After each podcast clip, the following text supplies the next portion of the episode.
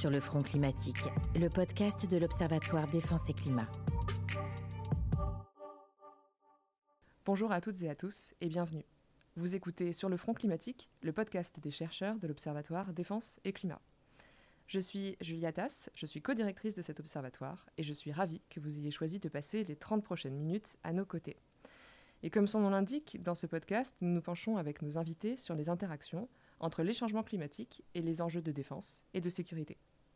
Aujourd'hui, nous avons la chance de nous entretenir avec Madame Alice Ruffo, directrice générale des relations internationales et de la stratégie du ministère des Armées. Cette direction générale, de plus de 200 agents, contribue à la politique internationale coordonnée par le ministère de l'Europe et des Affaires étrangères et pilote l'action internationale du ministère des Armées, en y associant l'état-major des armées, la direction générale de l'armement et le secrétariat général pour l'administration. Madame, je vous remercie pour votre temps. Merci beaucoup de me permettre de participer à cet important podcast et je suis très heureuse d'échanger avec vous euh, aujourd'hui.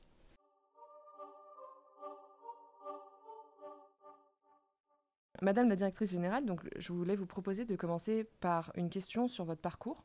L'idée étant de permettre à nos auditeurs de situer votre approche euh, des enjeux climatiques et environnementaux à travers le prisme de, de vos expériences. Et donc, ma question est, dans le cadre euh, de vos précédentes fonctions au ministère de l'Europe et des Affaires étrangères ou à la cellule diplomatique de l'Élysée, avez-vous eu à travailler sur des dossiers pour lesquels les enjeux climatiques étaient centraux? Oui, euh, très souvent, en fait, heureusement, depuis, euh, depuis, depuis le départ, mais singulièrement, effectivement, au moment de la négociation de l'accord de Paris pour le climat en 2015, où, au fond, à l'époque, moi, j'avais un portefeuille qui était géographique, c'est-à-dire que je, m'occupais des États-Unis, de la Chine. J'avais aussi du multilatéral dans mon portefeuille, le G20 notamment. et donc, par construction, par essence, euh, les questions climatiques sont arrivées euh, au cœur en fait de mes attributions et, du sujet. Donc j'ai eu l'extraordinaire chance de voir à la fois comment la, question climatique devenait centrale en fait dans les questions euh, géopolitiques internationales, comment ce qui pendant des années et des années, des décennies en fait, avait fait l'objet d'alertes, d'informations par les chercheurs devenait une réalité de la négociation internationale. Euh, et comment euh, on pouvait parvenir à un accord. Ce qui, de nos jours, euh, quand on prend un peu du recul, presque, presque dix ans après, pas encore, mais n'est pas rien. Et, et, donc ça a été pour moi de toute évidence une expérience fondatrice. J'avais pas de formation particulière là-dessus, mais j'ai vu aussi comment les organisations, et singulièrement le, Quai d'Orsay à l'époque, savaient s'attacher des compétences d'expertise très fortes euh, pour construire une diplomatie climatique qui est plus importante euh, aujourd'hui que, jamais. Donc oui, j'ai eu à connaître de ces enjeux, à y être plus que sensibilisée, parce que euh, on sait ce qui s'est passé par la suite, hein, la dénonciation par les États-Unis de l'accord de Paris, puis le retour dans l'accord de Paris. Donc c'est plus qu'un fil conducteur, c'est un élément, pour moi en tout cas, à l'échelle de mon parcours, absolument structurant des enjeux internationaux, et je pense, j'espère, je sais que ça le restera. Et quelle influence ça a, cette perception que vous avez des, enjeux environnementaux, euh, sur aujourd'hui, votre, euh, dans votre poste, dans, le cadre de vos missions, en tant que directrice générale des relations internationales et de la stratégie Comment est-ce que vous intégrez ces enjeux environnementaux? Je pense qu'en fait, probablement, euh, dans ma génération et, et peut-être encore plus dans celle d'après, on ne les intègre pas ex post, ces enjeux. C'est-à-dire qu'on sait qu'au fond, c'est au cœur des questions internationales et stratégiques. Donc c'est pas quelque chose où on se dit euh, je vais m'occuper euh, des rivalités de puissance, de la compétition stratégique, de la question de la politique de défense, et puis après euh, de la question de la lutte contre les changements climatiques. Ce, qui a beaucoup changé, et, fort heureusement dans les, dans, les, dans les perceptions et dans les pratiques des responsables publics, je crois, c'est que tout le monde a compris, en tout cas dans notre pays, que c'était absolument structurant et premier. Euh, donc moi, c'est pas quelque chose, c'est pas une problématique qui vient euh, une fois de temps en temps dans la semaine. C'est au fond quelque chose qu'on pratique tout le temps et qui est profondément structurant. Je pourrais donner des exemples dans la suite de notre euh, discussion, mais je pense qu'il y, a ce premier élément, c'est-à-dire que vous, vous avez eu la gentillesse de m'interroger sur mon parcours. Ça, ça, a changé la façon de faire de la diplomatie, de la politique de défense, et c'est essentiel, c'est absolument structurant. C'est pas vrai qu'en France, c'est vrai chez nos grands partenaires, c'est vrai en fait absolument partout pour des résultats euh, qu'on peut, qu'on peut discuter, mais, mais, mais cet enjeu est un enjeu stratégique aujourd'hui. Donc on ne peut pas être euh, des GRIS et pas penser d'emblée à ces questions-là comme des questions fondamentales et stratégiques en permanence et dans chacune, au fond, euh, des actions qu'on mène à l'international. C'est le premier élément. Le deuxième élément, sans doute, c'est que on n'est plus tellement dans la période de la prise de conscience. C'est derrière.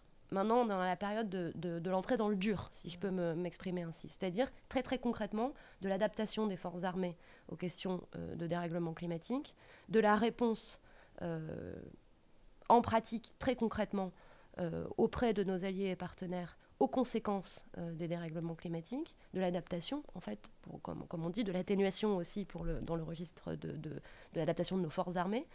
et puis, on est aussi à un moment où il est clair que la compétition stratégique entre puissances et les questions de changement climatique sont au nœud probablement des évolutions euh, géostratégiques contemporaines. Donc c'est plus euh, simplement théorique, c'est pratique et donc c'est quotidien.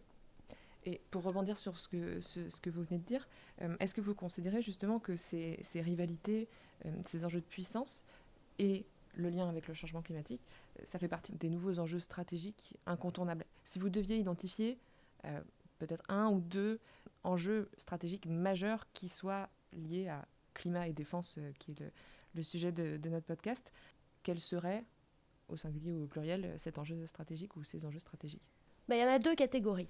Euh, la première, c'est que euh, les questions climatiques, énergétiques, aujourd'hui, sont complètement au cœur des questions stratégiques qui, qui, se posent à toutes les armées, à tous les appareils de défense et à toutes les diplomaties. Je vais donner quelques exemples.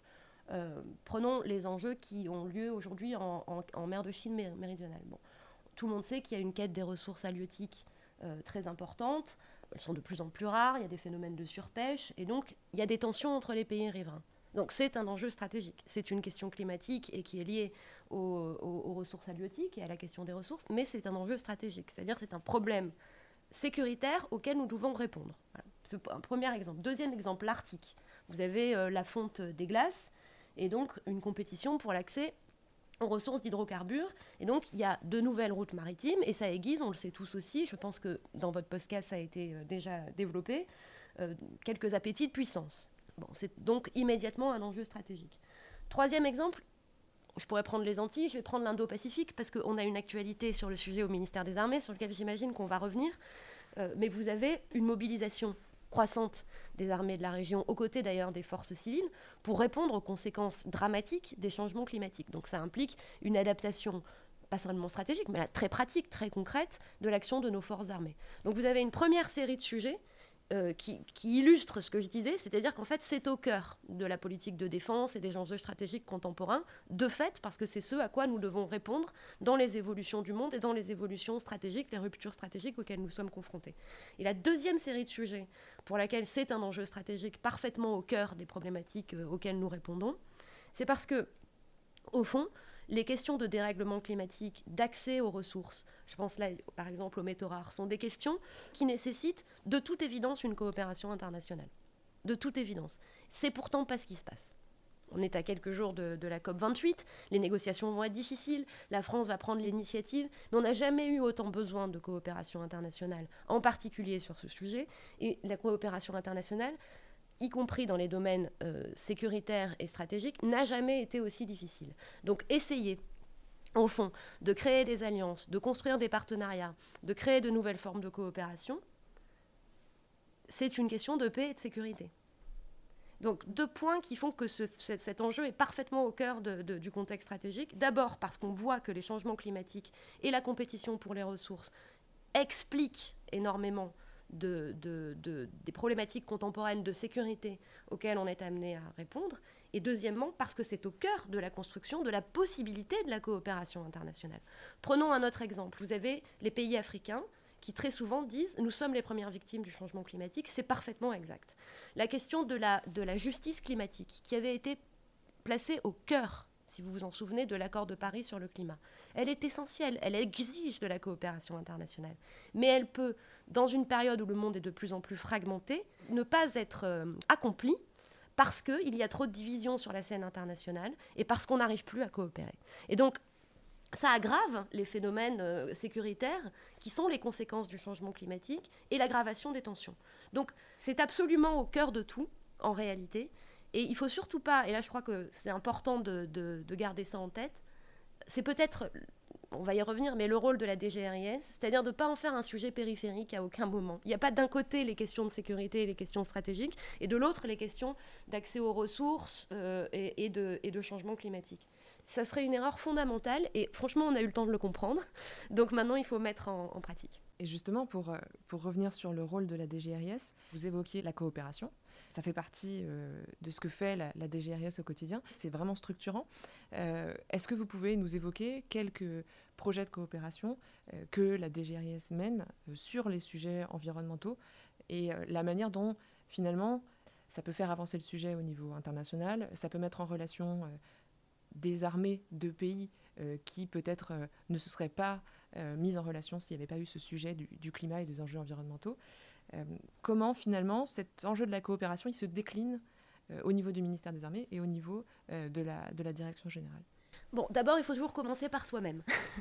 Donc, la DGRIS a élaboré au fond, une stratégie euh, défense-climat. Et puis, je parlais tout à l'heure de la COP 21. Je crois que votre observatoire, il a été créé au moment d'une, conférence euh, qui a été justement organisée à la demande à l'époque de, Jean-Yves Le Drian euh, sur les enjeux liés à la défense et, au climat en marge de la COP 21.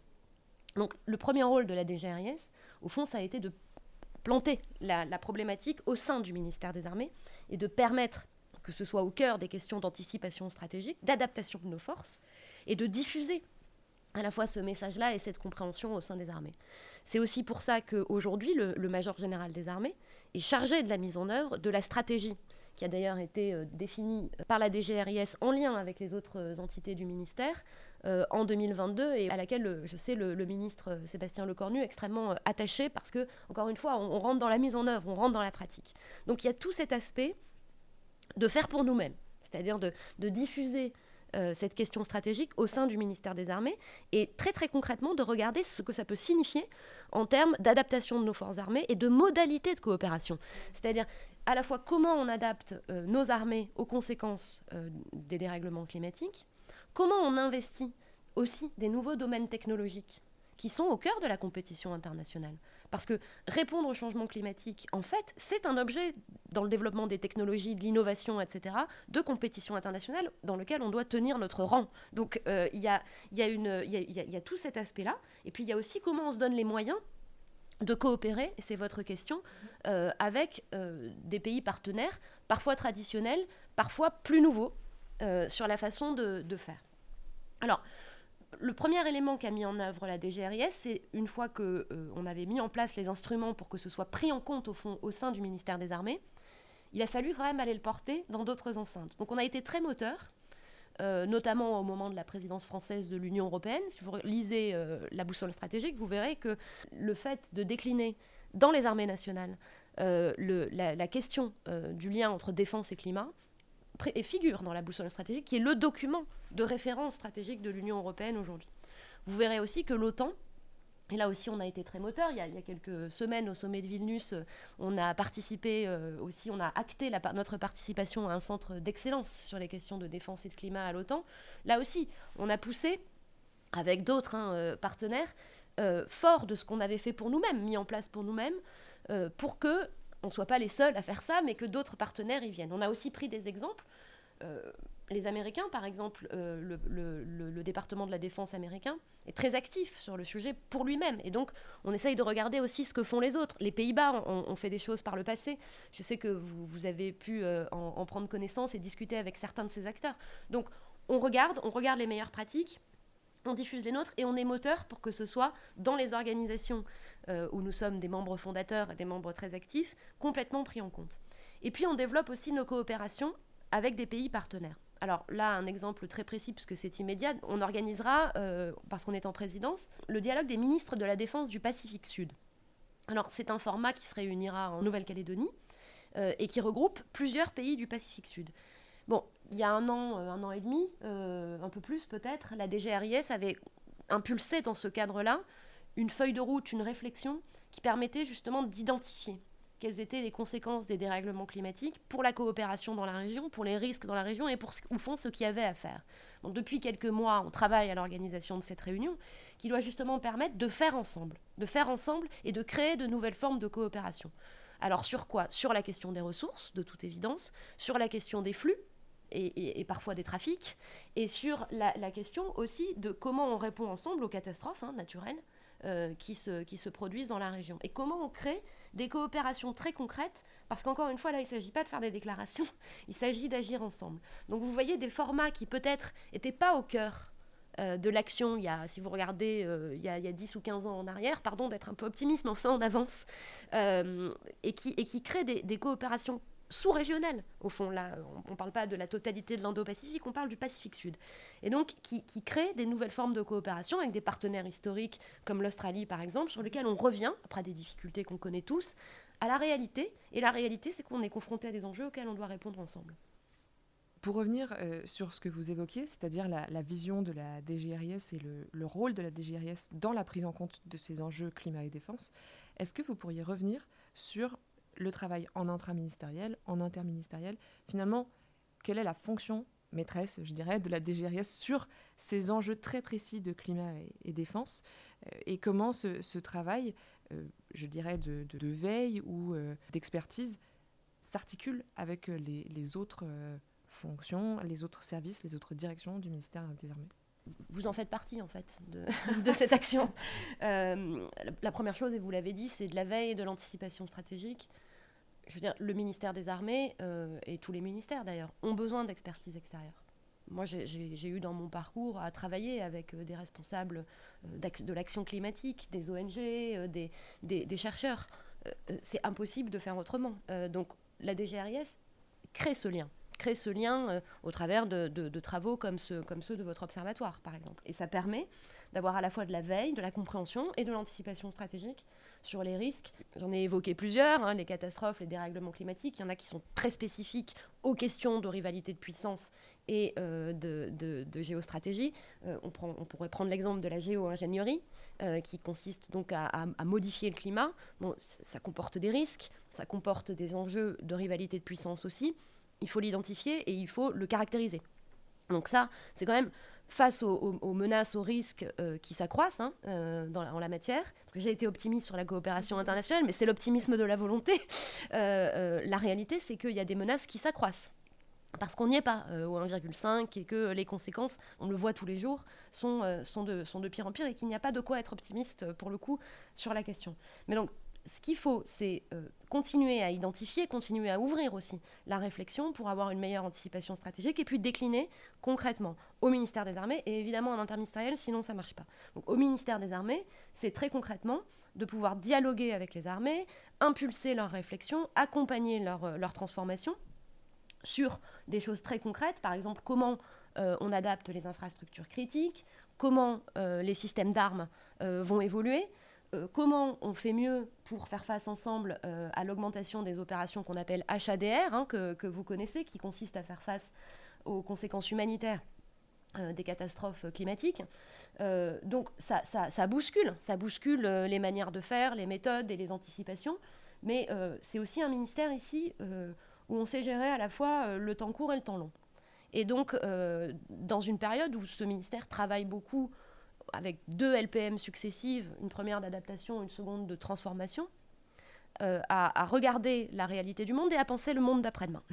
Et donc, euh, au fond, on travaille très concrètement avec les armées à voir qu'est-ce que euh, ce qu'on a identifié dans plusieurs documents stratégiques en lien avec des chercheurs, des think tanks, des observatoires, comment on le traduit concrètement pour nos armées à travers les exemples que j'ai cités et comment on se donne les moyens de faire face aux enjeux stratégiques qu'on identifie.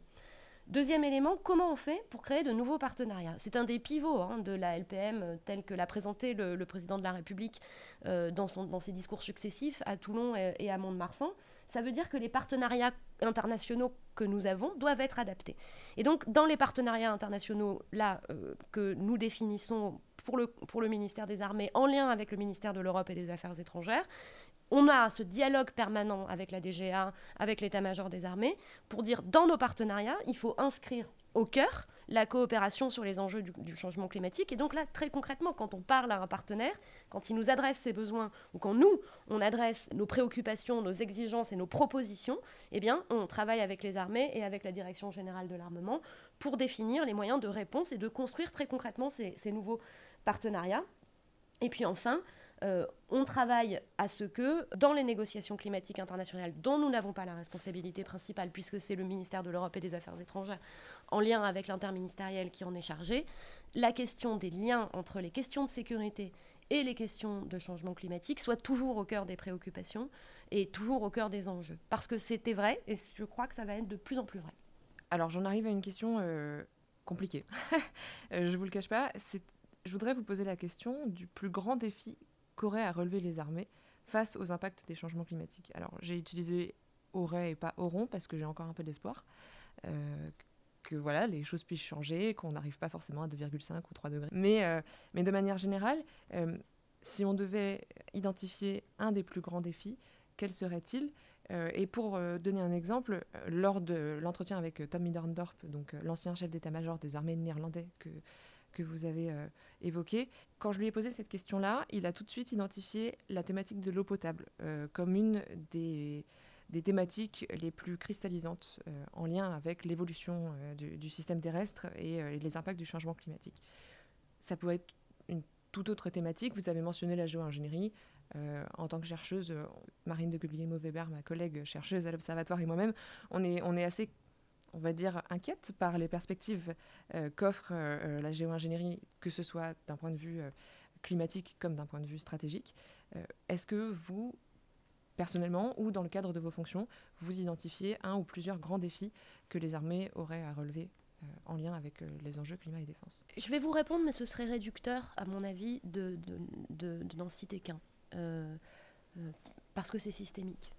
donc, euh, donc, par définition, c'est très difficile à isoler. Je suis d'accord sur euh, ce que vous avez évoqué sur la problématique de l'eau. Au demeurant, je pense qu'on a sous-estimé parfois par le passé et peu écouté, pas assez écouté, euh, ce que la question de l'accès à l'eau représentait, comme de manière générale d'ailleurs, dans la définition de nos postures stratégiques et de notre façon de lire le monde, on a peut-être sous-estimé aussi les questions de rivalité pour l'accès euh, aux ressources, les questions de flux énergétiques, les questions d'accès aux ressources. Euh, on a aussi peut-être sous-estimé trop longtemps ce que euh, l'absence d'accès aux ressources et les conséquences du changement climatique entraînaient comme conflit. on le sait, on connaît tous maintenant, c'est très ancré dans la, dans, la, dans, la, dans la culture du ministère, ce que, par exemple, la question du Tchad a révélé. tout, ça, tout ça existe maintenant, on le sait, mais le réduire à une seule problématique me semblerait réducteur le plus grand risque, au fond, si je devais en dire qu'un pour les armées, c'est que la coopération internationale ne fonctionne pas. Ce serait ça le plus grand risque. Parce qu'alors, on serait amené à ne faire que répondre et, qu'à s'adapter. Et on ne créerait plus de perspective de solution. Et ça, ça pèserait beaucoup sur les armées. Et, et, donc, je pense que les armées ont intérêt à ce que précisément, ce que nous évoquions ensemble à l'instant, les questions de sécurité, de défense et de climat soient au cœur de l'agenda international parce que c'est ce qui permettra aux armées à la fois de réussir euh, leur propre adaptation et de répondre aux enjeux, d'être à la hauteur des enjeux. Mais il faut de la coopération internationale pour ça. On ne pourra pas le faire tout seul. Ce grand défi, il est aussi lié au fait que les armées ne sont pas finalement en charge de ces négociations internationales et qu'il faille anticiper pour les armées un échec potentiel euh, et tous les scénarios du GIEC, que ce soit euh, des scénarios d'échec comme de réussite des négociations internationales, doivent être envisagés ce qui constitue un travail euh, quand même assez conséquent. Colossal. non, mais c'est colossal parce qu'il faut être réaliste. Les rapports du GIEC sont clairs. Donc, il faut être réaliste et il faut s'y préparer. Mais il ne faut pas renoncer à essayer d'agir pour autant. Euh, donc, c'est pour ça que je vous dis le plus grand risque, au fond, ce serait que, que, que, la coopération, la fragmentation quand même à l'œuvre, euh, objectivement, on le voit tous les jours et surtout ici, dans la coopération internationale et la recherche de solutions, au fond, s'enraye ce serait le pire. C'est ça le plus grand risque. Et donc peut-être que les armées, certainement, n'ont pas la, responsabilité principale de le faire, mais enfin, elles ont un rôle, et la DGRIS euh, accompagne ce mouvement-là pour plaider pour des coopérations concrètes à l'échelle internationale, parce que j'ai la conviction que dans la grande, grande période de fragmentation du multilatéralisme auquel on est confronté, c'est par le concret, c'est par les partenariats, c'est par la coopération sur des enjeux auxquels on est tous confrontés, tous, en Europe, en Asie, en Afrique, en Amérique latine, que ça peut repartir. Merci beaucoup. Euh, merci pour, euh, pour cette demi-heure en notre compagnie, Madame la directrice générale. Euh, ravie de vous avoir accueilli dans ce podcast. J'espère que ça vous a plu. Merci beaucoup hein, et bravo pour la prise de conscience à laquelle vous contribuez. Et donc, je vous donne rendez-vous à toutes et à tous très bientôt, à la fois en ligne évidemment avec tous les réseaux sociaux de l'Observatoire Défense et Climat. je vous invite à vous abonner à ce podcast sur votre plateforme préférée et je vous dis à très bientôt. Allez plus loin sur www.défenseclimat.fr. Ce podcast, développé par l'IRIS, a été rendu possible grâce au soutien financier de la Direction générale des relations internationales et de la stratégie du ministère des Armées.